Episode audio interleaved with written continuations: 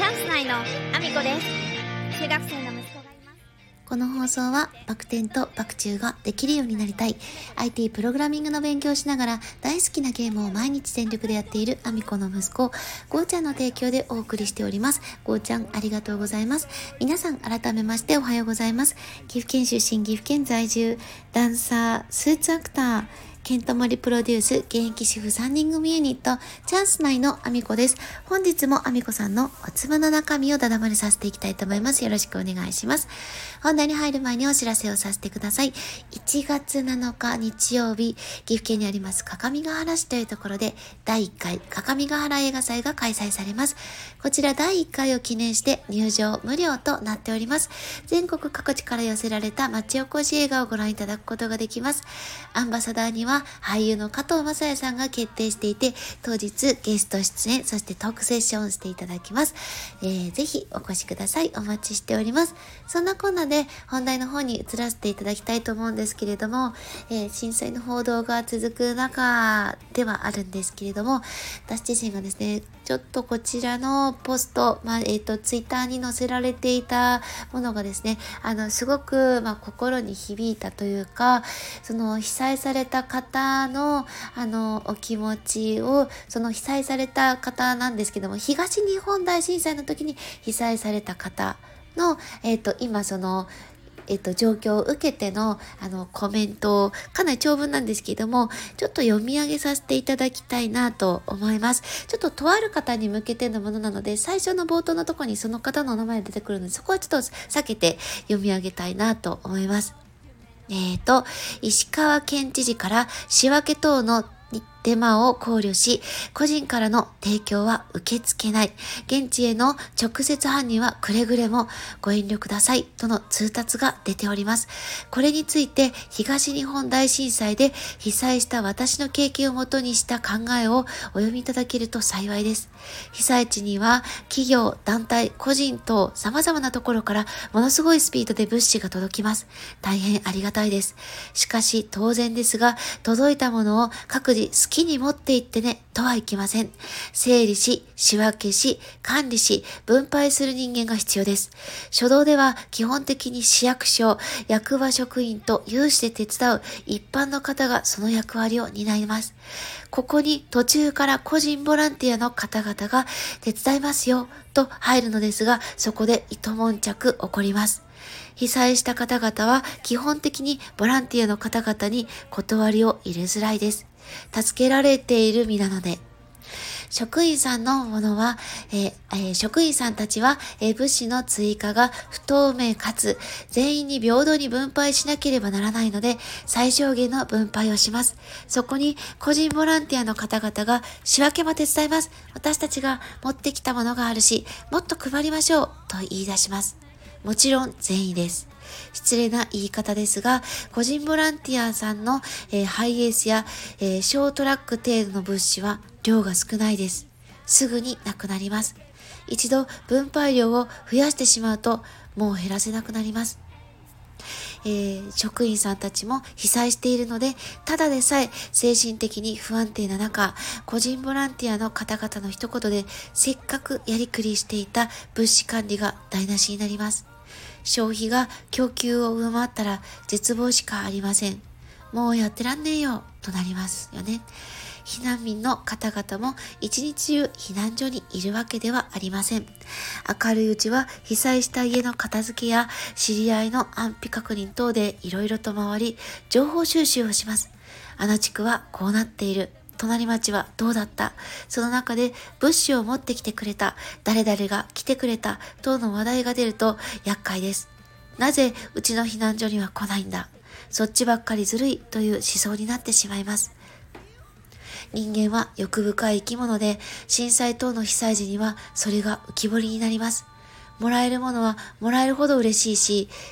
えー、もらえるほど良いし、えー、他と差があると、えー、差別を受けていると認識し、要求も増えていきます。避難所、それぞれの場所は違えど、それを抑制するための平等です。また、え、その問題と並行して火事場泥棒や性犯罪が発生します。壊れた家の片付けをしている際、荒らされた形跡があったり、財産がなくなったりしていると、さらに憤りと悲しみが深まり、お隣さんすらも信用できなくなる場合があります。実際いくつもそのような事案をありま、事案がありましたが、警察は機能できていません。性犯罪についても同様です。泣き寝入りするしかありません。そんな中で他県ナンバーのよそ者が来ます。疑心暗鬼になっている中で、こいつらは本当に物資を届けに来ただけか？嘲笑い、見下しに来たのか？というひねくれていますが、本当にそういうメンタルになります。企業団体のみを受け入れる理由は、彼らは所属の看板を掲げて掲げてきてくれます。個人ボランティアよりも信用度、安心度の点で圧倒的に勝ります。もちろん全員が個人ボランティアは怪しいと思ってはいません。しかし、個人ボランティアの方々と犯罪行為を犯す人間の見分けがつかないのです。被害に遭った方は人を信じられなくなっており、不安だけが増していきます。個人ボランティアの方々もそれを望んではいないはず。善意と感謝のはずがお互いにマイナスになってしまうのです。個人と企業団体の違いはそこにあります。救援物資をいただける大きなプラスと上記のマイナスが混在してしまう中で、マイナス面を極力なくしたいという行政の考えを理解していただければなと思います。人命救助が最優先される発生から、え、5日程度の第1フェーズの後に第2フェーズで違う問題が発生します。マンパワー不足です。圧倒的に人手が足りない。避難所でも、えー、供給が需要を上回ってきて、今度はプライバシー保護を求められます。その中で、目地切りの、えー、組み立てや運搬にも人手が必要です。さらに、倒壊や津波を被った家は、えー災害瓦礫として捨てなければなりません。私も経験しましたが、海水を吸った畳は大人でも持ち上げることができません。庭や家の前の、えー、ドブさらいも1日2日では全然終わりません。このタイミングで連携の取れるボランティアの方々が来てくれた時は感謝してもしきれないほど助かりました。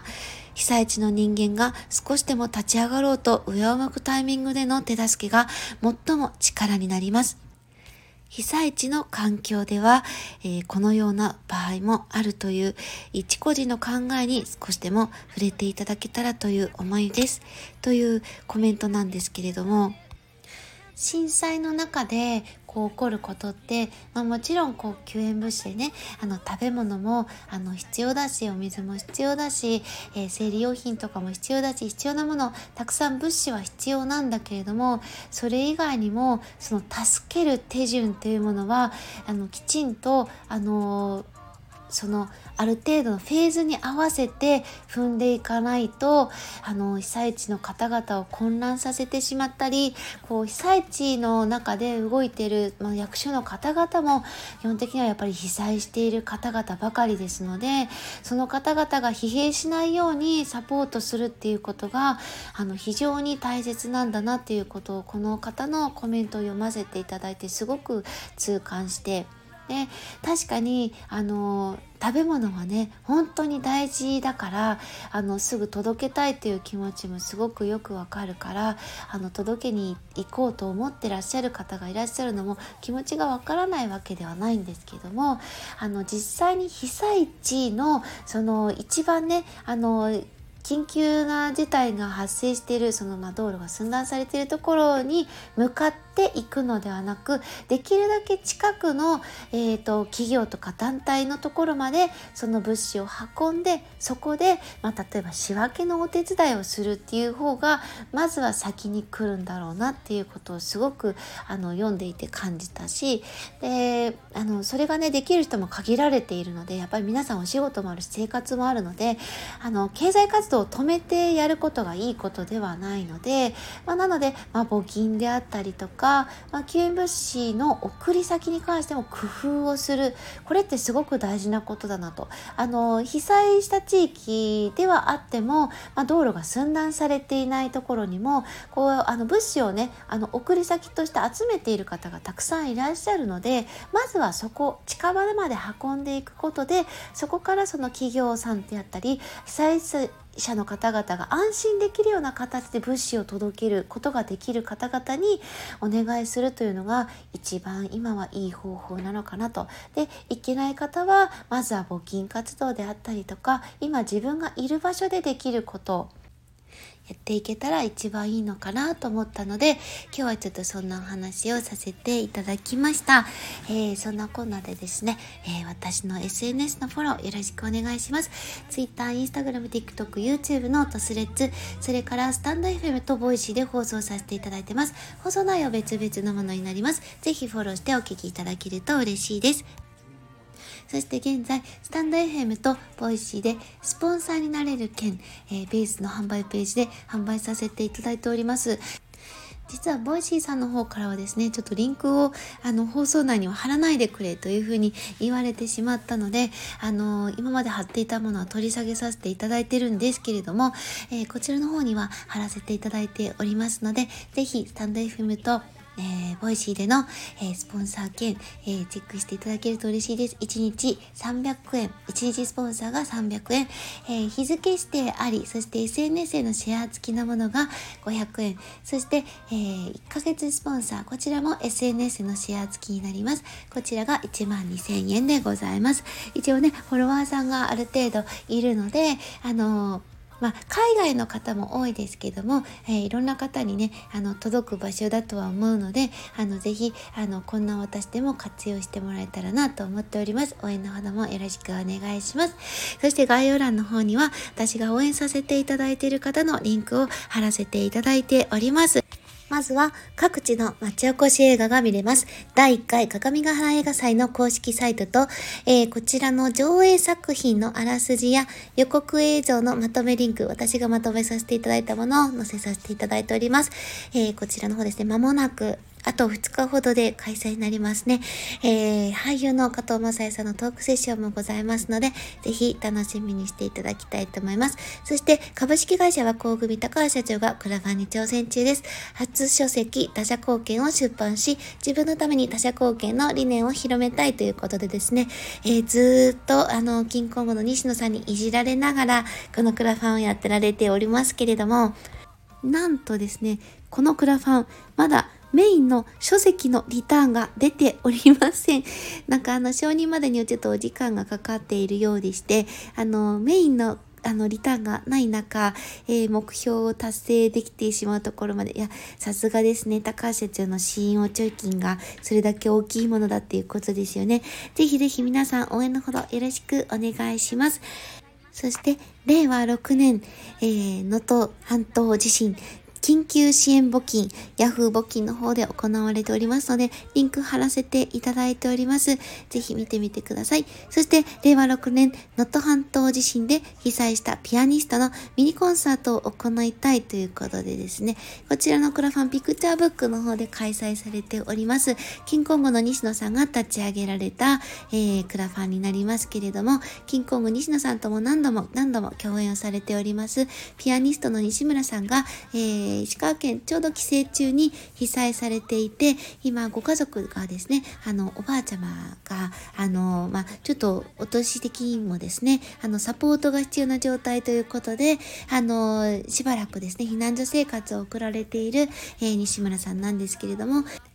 ただただ支援をするという形ではなく、西村さんにピアニストとして働いていただいて、西村さんご自身のピアニストとしての稼ぎで、西村さんご家族の、えー、平穏な生活を取り戻すということを、えー、目標に、あの、西野さんが掲げられて、あの、こちらのクラファンを立ち上げられております。えー、すごくね、素敵な考え方だなと思っております。ぜひ皆さん、えこちらの方もチェックしていただけると嬉しいです。えそしてですね、あの、ボイシーとスタタンド FM のアミコのおつむ、スポンサーになれる権利の販売のリンク、それから、えっ、ー、と、私がマッサージを受けているだけの動画なんですけども、えー、ただただ西野さんに笑ってもらうために、えー、頑張っている YouTube、これは私のチャンネルではありませんけれども、1408万回再生しておりますね。そして、えー、ケントモリプロデュース現役主婦3人組ユニットチャンス内の AAO の動画のリンクも貼らせていただいております。こちらも合わせて見ていただけると嬉しいです。よろしくお願いします。そんなこんなで、今日も一一日ご安全にいってらっしゃい。